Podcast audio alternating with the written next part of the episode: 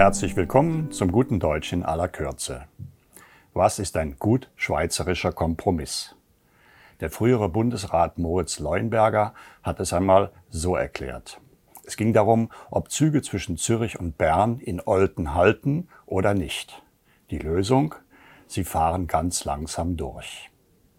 Das war natürlich ein Witz. Leuenberger wollte darauf hinaus, dass man sich manchmal entscheiden muss.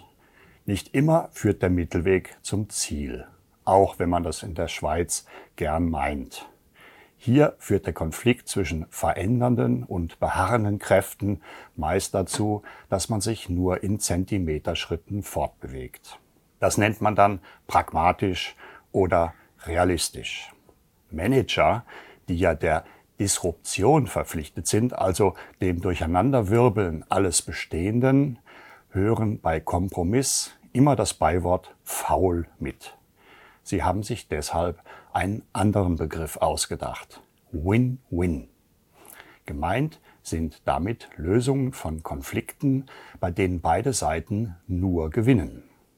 Eine schöne Heuchelei. Bei jedem fairen Kompromiss können beide Seiten nur dann etwas gewinnen, wenn sie auch etwas dafür aufgeben. Win-Win heißt immer auch Lose-Lose. Nur spricht man darüber nicht so gern. Im lustigen Leuenbergerschen Beispiel haben übrigens beide Seiten verloren. Die Oldner, weil der Zug nicht hält, die anderen, weil er langsamer fährt und später ankommt. Also misstrauen Sie Manager-Talk und Wirtschaftssprech ganz allgemein, insbesondere aber, wenn Ihnen jemand etwas von Win-Win vorfaselt. Meist hat er selbst den größten Vorteil davon. Und vergessen Sie nicht, Sprache ist unser Schatz, hüten und pflegen wir sie.